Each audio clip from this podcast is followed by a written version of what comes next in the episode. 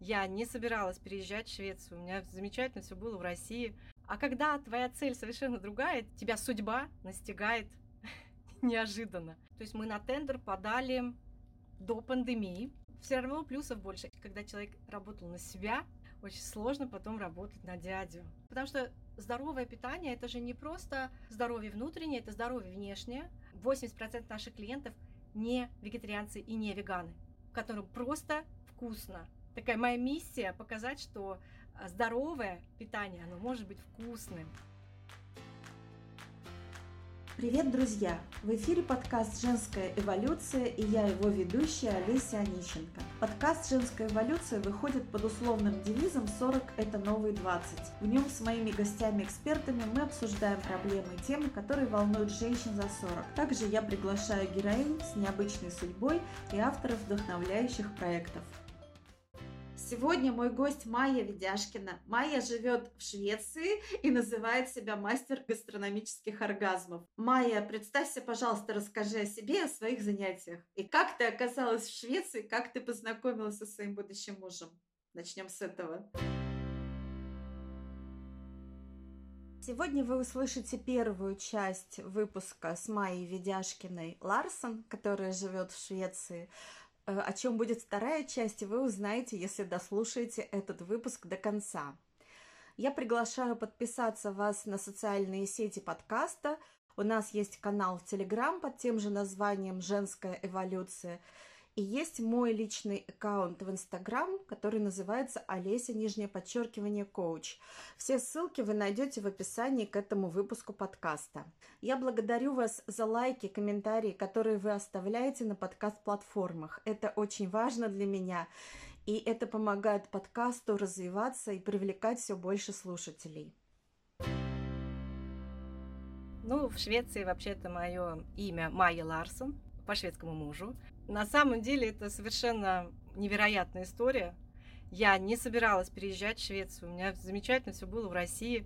Но я, у меня был очень плохой письменный английский. И чтобы изучить письменный английский, я сделала такую хитрость. Я зарегистрировалась на сайте знакомств именно для иностранцев. Выбрала себе категории, которые могут меня видеть э, исключительно англоговорящих стран. Это получили Скандинавия, Австралия, Англия и Америка. Возрастной параметр у меня был 40 плюс, потому что а, ну, все, кто моложе, а, ребята, им очень сразу хотелось встретиться и делать интересные вещи. А мне это было неинтересно, поэтому а, вот так я схитрила.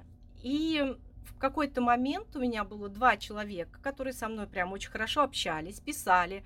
Не просто вот какие-то такие шаблонные письма, а вот действительно у нас как-то завязалось такое интересное общение. И вот был, а, значит, один мужчина из Австралии и вот э, из Швеции. Как-то очень быстро австралиец э, отсеялся, потому что он очень сильно захотел приехать ко мне в гости, а я очень сильно не захотела, потому что ну, для меня не было вообще целью куда-то переехать. И это самое смешное, потому что девушки, которые, ну, из Украины, с, с России, которые хотят выйти замуж за страну, либо за деньги, это очень часто так бывает, им очень сложно найти на самом деле. А когда твоя цель совершенно другая, тебя судьба настигает неожиданно. И, собственно, а, оставила я переписку только со шведом. Мы переписывались, наверное, где-то два месяца и поняли, что, в принципе, нам очень интересно общаться. И мы договорились встретиться в Москве чтобы понять, есть ли физическое притяжение. 1 декабря мы начали общение, и 12 марта мы встретились в Москве первый раз. Физическое притяжение возникло. Вот. И, собственно, все очень быстро завертелось. Он в апреле приехал ко мне в гости на мой день рождения, познакомился с моими детьми. А потом я уехала в Швецию на месяц, познакомилась с его детьми. Потом мы в Украине, у родителей у моих там летний домик был. Встретились все вместе, познакомили детей, как бы познакомили с родителями. И мы в августе, значит, он предложил мне выйти за него замуж. А в Ялте э, мне сделал предложение. У них очень интересная традиция, вот это помолвочное кольцо, на нем пишется, э, где, в каком городе было предложение. Вот эти два кольца покупаются, то есть они одинаковые. А потом, когда замуж выходишь уже после, покупается кольцо только для девушки. Девушки, ну или женщины, они носят два кольца, а мужчины всегда с одним кольцом. Я сказала да, хотя такого какого-то прям супер предложения не было, мы просто решили, что да, мы попробуем. Мы отправили буквально несколько каких-то документов в посольство в Москве. В октябре я приехала в Швецию, потому что когда, когда месяц была летом там, он хотел меня влюбить в страну. У него это получилось. А ты была в Швеции впервые тогда? Да, я была впервые в Швеции, ну и вообще в Скандинавии. Он меня реально провез от Гетеборга и до Стокгольма, в Далларну мы съездили. То есть мы две трети Швеции мы объездили за этот месяц по морям, по долам, по озерам, потому что у него на тот момент, ну, был катер такой, я не могу назвать это яхтой, и на машине, и всяко разное. Я, конечно, влюбилась в Швецию, потому что потрясающая природа. Вроде бы вот леса такие же, как в России ну, как будто бы их кто-то причесал. Здесь есть такой закон, все принадлежит кому-то, и собственники, они должны поддерживать чистоту своей всей вот этой территории. То есть там не может быть такого, что поля не обработанные. То есть если ты ничего не сеешь, ты все равно скашиваешь траву. Ты там в лесу смотришь, если что-то где-то пообломалось. То есть они постоянно ухаживают за природой. Это выглядит, как будто бы ты в заповеднике в любой части Швеции. Вот в любой. Но я в октябре приехала, чтобы посмотреть, как это нормальная жизнь, а не когда тебя развлекает. Ну и, собственно, тоже все получилось. И в ноябре 25-го, это был последний день, в посольстве можно было вот в этом году пройти интервью. И я приехала с детьми, мы прошли интервью, но мой бывший муж, то есть им нужно же обязательно получить э, разрешение, мы не планировали брак регистрировать вот прям вот прям вот сейчас. И вообще, в принципе, мой бывший муж, он так серьезно подошел к этому вопросу и сказал, я дам разрешение на два года сначала на вывоз детей. И если все нормально, потом дам разрешение вообще я очень ему благодарна, потому что есть просто миллион историй, когда бывшие мужья препятствуют, даже не общаясь с ними. Да, такие истории я знаю тоже. Вот, поэтому я, конечно, очень благодарна ему за это. То есть он очень адекватный человек оказался. В посольстве женщина, которая брала интервью, она написала нам, что мы интервью, как бы вообще все, все, все документы, все, все, все предоставили. Вот этим задним числом она написала, э, когда вот это первое письмо с нашим заявлением пришло в августе в посольство. И поэтому, когда они вот это интервью и все наши документы отправили в Швецию, в январе праздники короче в Швеции, когда они там в этот э, Миграхунсверкет, как оно по-русски называется? Миграционная служба. Миграционная служба, вот. А, они когда открыли там документы, посмотрели, бог ты мой, уже полгода. И мне дали а, вид на жительство на два года 11 января. Это, наверное, самый просто быстрый переезд и получение документов в истории переездов. Расскажи, пожалуйста, сколько тебе на тот момент было лет, сколько было лет мужу, сколько лет было вашим детям? Важный, мне кажется, момент. Да, важный момент. Вот в год, когда я переезжала, мне как раз исполнялось 30 лет. Сейчас, если да, уходить в экскурс астрологии, я могу сказать, что это было такое аль аллаверды от Сатурна.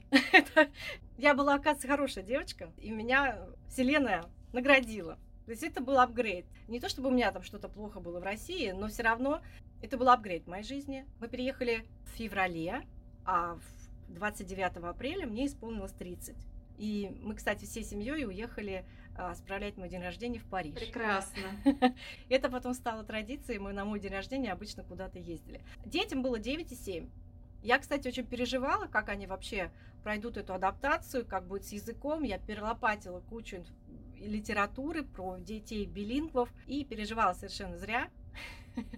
Я, конечно, быстрее начала говорить на шведском, но дети начали говорить на шведском через полгода совершенно как шведы. То есть они просто в какой-то момент заговорили, и сейчас у меня, конечно, есть акцент, хотя у меня не не русский акцент, не типичный русский акцент. А у них нет акцента, никогда никто в жизни не поверит, что они не настоящие шведки, потому что они блондинки с голубыми глазами и совершенно спокойно говорят по-шведски. Переезд прошел хорошо. На самом деле нам очень сильно повезло, потому что у мужа двое детей. Девочке было на тот момент тоже 9 лет, как моей старшей дочке, а мальчишка был совсем маленький, ему вот в этот год исполнилось 3 годика.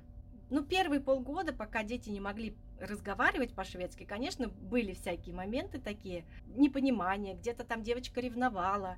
И было тяжело, потому что я не могла с ней поговорить, объяснить ей что-то, а передавать вот так, я на папе на английском, он ей на шведском, при том, что, как я сейчас понимаю, он ей говорил не то, что я ему говорила, а то, что он считает, он должен сказать. И все, и поэтому это было, как говорят шведы, хулером-булер. Ничего не получалось нормально. Испорченный телефон. Да, да, но у нас не было, конечно, никаких конфликтов, а, если не брать э, бывшую жену моего мужа. Но это классика. А, подожди, ты не сказала, сколько лет было мужу тогда? Муж меня старше на 14 а, лет, то есть ему было 44. А сколько ты сейчас уже на этот момент лет живешь там? В этом году 10 лет. О, юбилей. Да.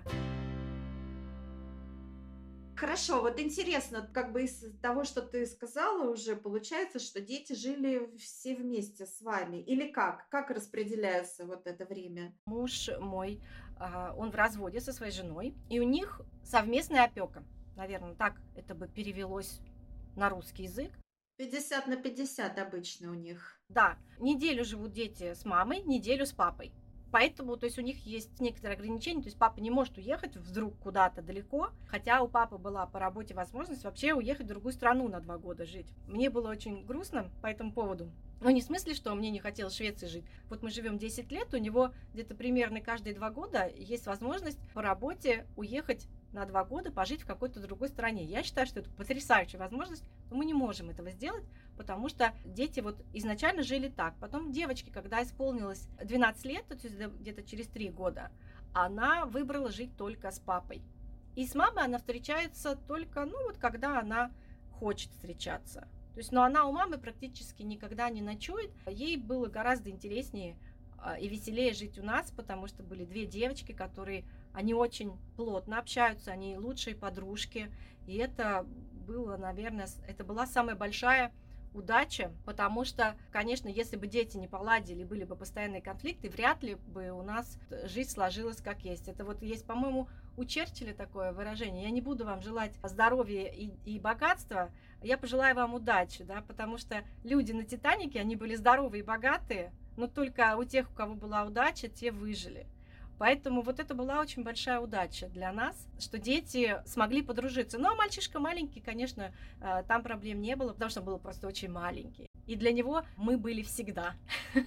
Так а сейчас вы как живете? Тоже все дети с вами? Да, сейчас девчонкам вот в этом году исполняется 20. Это совершенно невероятно, потому что я смотрю на себя в зеркало, и я вижу, что мне 20, ну, два раза, конечно, но, но 20.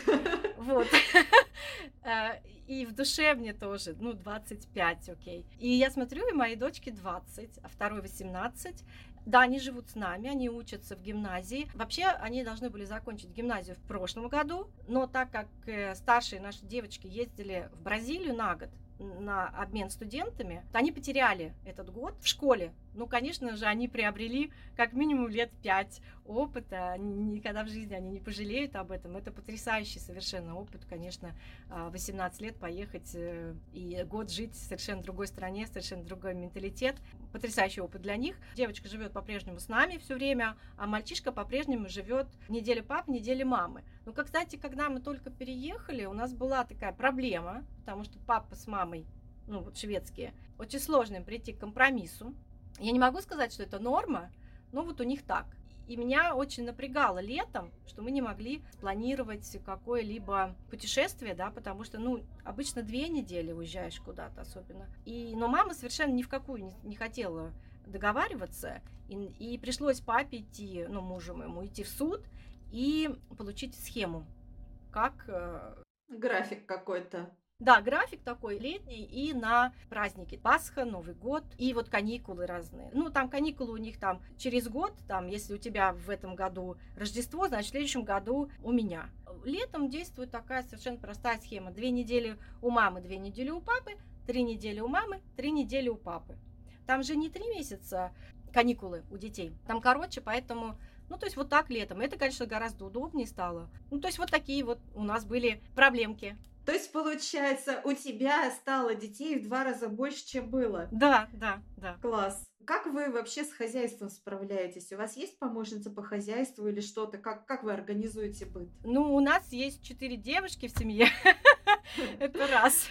Но я не могу сказать, конечно, что они прямо рвут на себе одежду, э, стремясь помочь маме. Я не могу сказать, что у нас прям 50 на 50 быт, что там папа вот столько, но, скажем так, то есть я со своим российским менталитетом вполне не против готовить, потому что я люблю готовить. Ну и где-то убираться не потому, что мне нужно убраться, а потому что мне хочется, чтобы было чисто.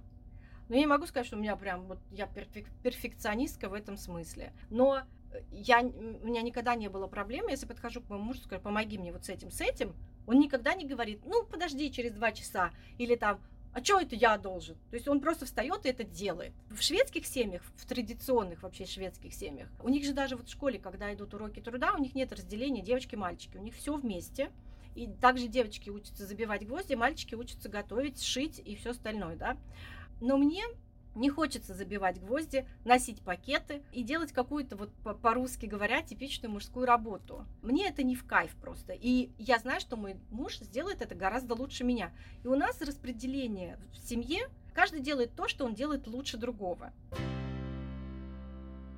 И так получилось, что женские какие-то обязанности, э, ну, я, естественно, делаю лучше, да, а он лучше делает мужские. Но когда дело доходит про, как да, вот у детей были графики какие-то, кто куда пошел, а, у кого какая-то секция, я никогда не знала ни про его детей, ни про своих детей.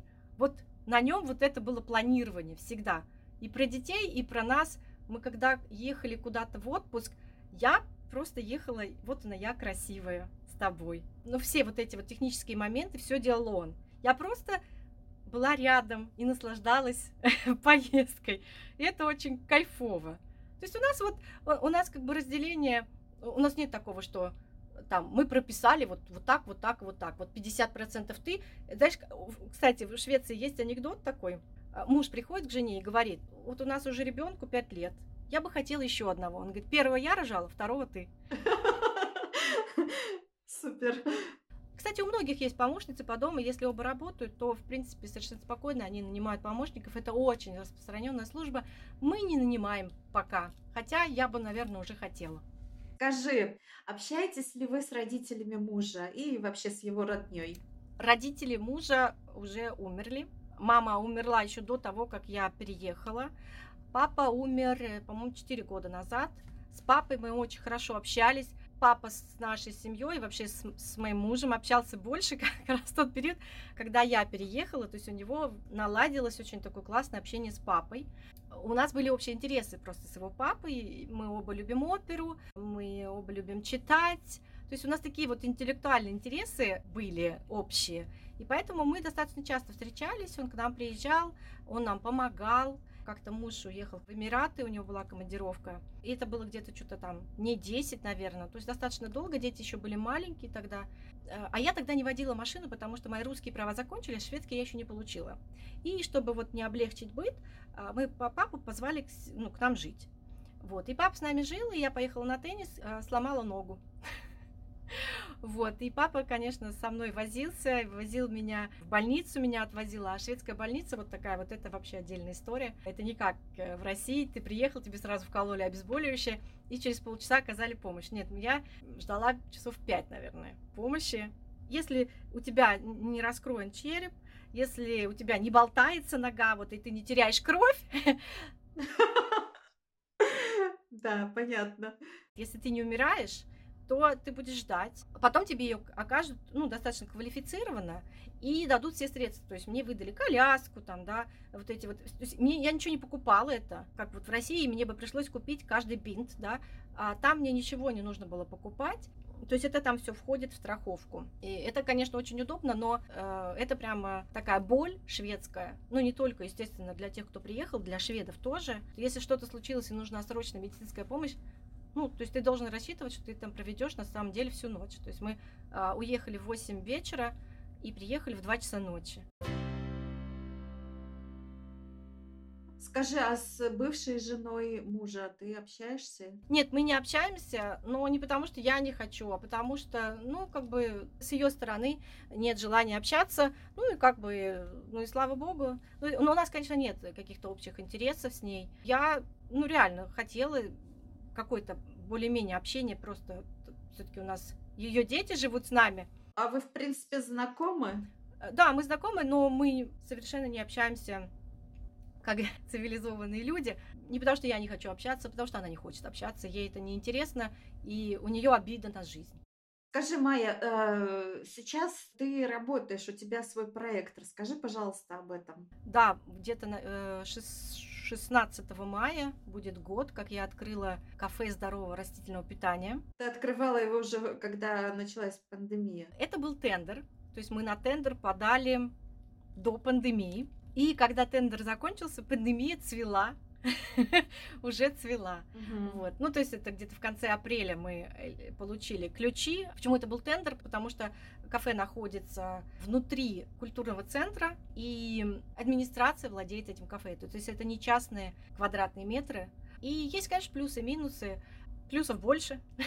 В минусах, конечно, мы не можем очень сильно вмешиваться в интерьер. Вот когда стали закрывать культурные центры, а у нас нет отдельного входа, то есть у нас осталась только либо доставка, либо ну вот от двери до двери, и это было тяжело, потому что, чтобы людям сообщить, что у нас все это есть, нужны были очень такие большие вливания. Это раз. А во-вторых, если в России кому-то говорят, сиди дома, потому что распространение, да, и не вводят штрафы, никто сидеть дома не будет.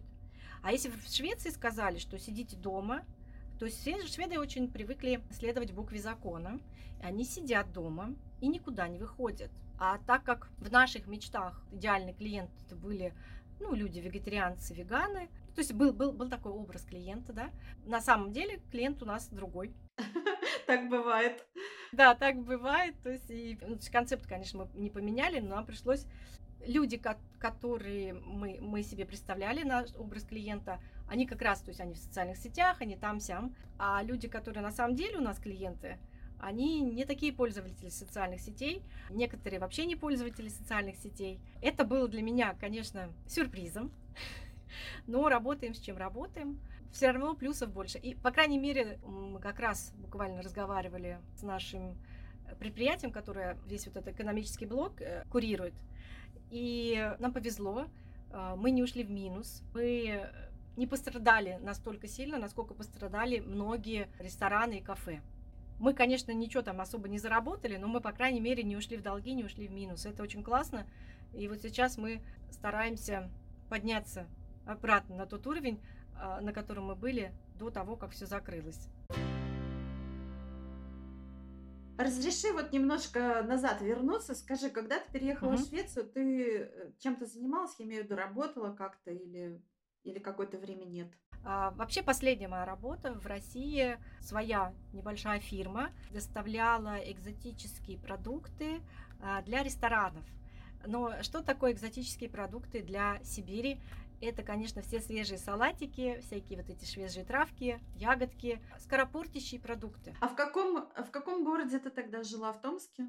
Это был Томск, да. То есть ты переезжала в Швецию из Томска? Где-то, наверное, за два года до переезда я продала бизнес. Мы договорились с моим бывшим парнем, у нас был вместе. Мы договорились с ним, то есть как бы вот я все это дело ему оставила. И э, я уехала в Новосибирск, жила в Новосибирске вот до отъезда где-то два года, но там я не работала по разным причинам. Я бы сказала, что я переезжала из Новосибирска. И в Швеции, когда ты переехала, ты чем-то занималась? Да, конечно. Ну, то есть сначала я учила язык, так как я пиарщик по образованию, пиарщиком работать в другой стране, ну, я не увидела возможности, во-первых, из-за языка, во-вторых, из менталитета. Все-таки пиарщик должен очень-очень сильно глубоко понимать культуру, менталитет и, ну, разговаривать на уровне excellent. Поэтому я поняла, что то есть быстро я это точно, ну, у меня не получится это. То есть это будет очень сложно, по крайней мере. И, скорее всего, меня не возьмут на работу, потому что, ну, есть, есть всегда выбор когда ты приходишь, если есть выбор между носителем языка и не носителем в той области, где а, язык очень важен, да, выберу, конечно, носителя. Я так сказать, подумала и решила получить какую-то другую специальность. Я получила специальность на агента по внутреннему туризму. Работала, я работала и в этом направлении, и работала в wellness-центре. Потом, боже мой, где я только не работала. Вот.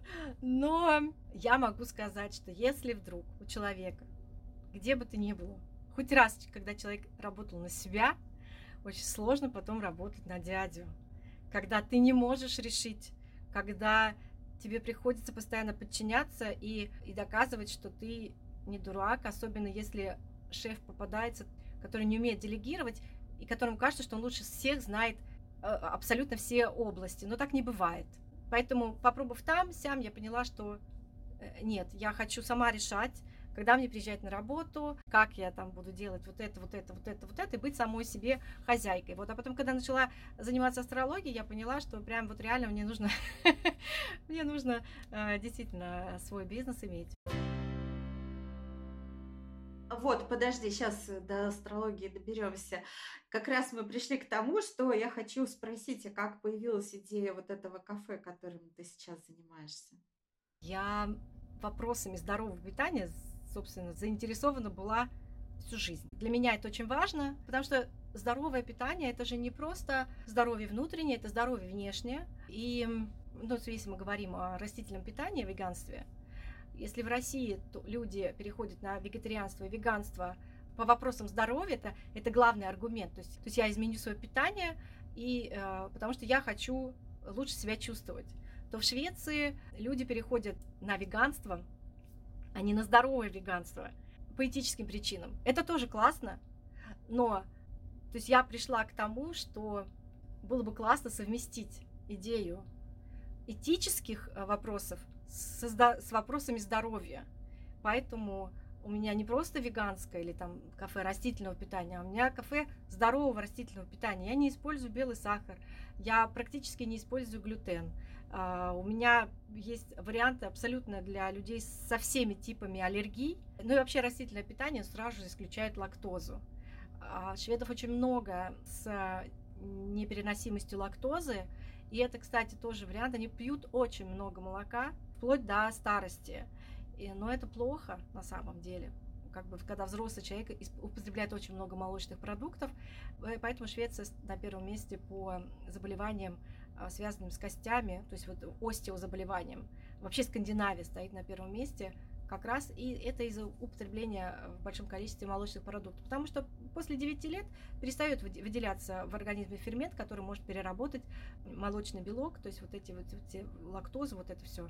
И если человек постоянно пьет, любой шведский стол, любой в школе, хоть где, где угодно, есть аппарат с молоком, то есть не с водой, а с молоком. И статистика показывает, что к сожалению. И плюс они еще пьют очень много кофе, который тоже не способствует задержке кальция в организме. Вот, и большая проблема. То есть у Швеции две таких, таких заболевания. Рак кожи и э, остеозаболевания. Рак кожи, потому что все-таки это северная страна, и как только выглядывает солнце, все шведы просто вываливают на улицу. И шведы постоянно ездят отдыхать зимой в Таиланд, либо в Испанию. И очень много времени проводят на очень ярком сильном Активном таком солнце. злом солнце, на злом солнце, да, то есть в, эти, в часы, когда на самом деле это очень плохо.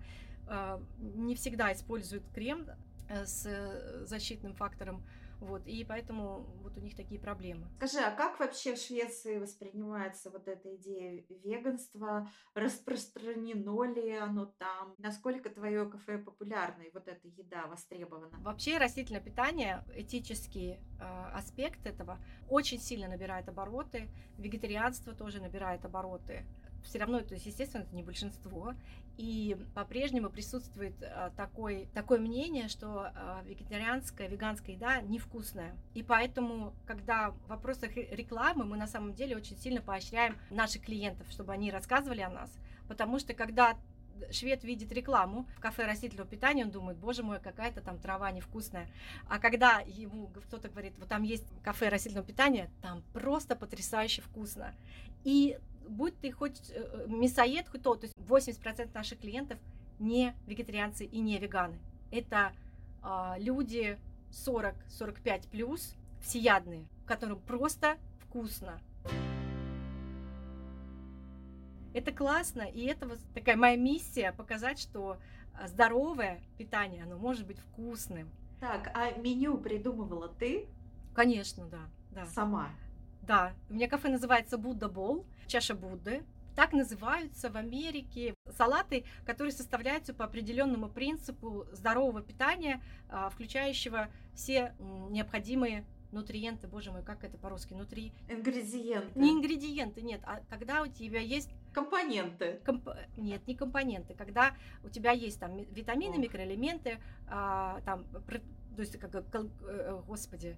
Но все питательные вещества необходимы. Питательные вещества, вот, питательные вещества. Когда мы уже подали на тендер, вот это все завертелось, закрутилось, ковид, и я решила, что нужен план Б. Спасибо, что дослушали этот выпуск до конца. Продолжение беседы с Майей вы услышите в одном из следующих выпусков подкаста. Майя расскажет о своих занятиях астрологией и метафорическими картами, с помощью которых она проводит консультации. И что самое удивительное, эти занятия сочетаются с ведением бизнеса в случае Майи. Я приглашаю вас перейти на наш Patreon, и если вам нравится мой подкаст, то можно его поддержать. Даже внеся самую небольшую сумму, вы внесете большой вклад в развитие этого подкаста.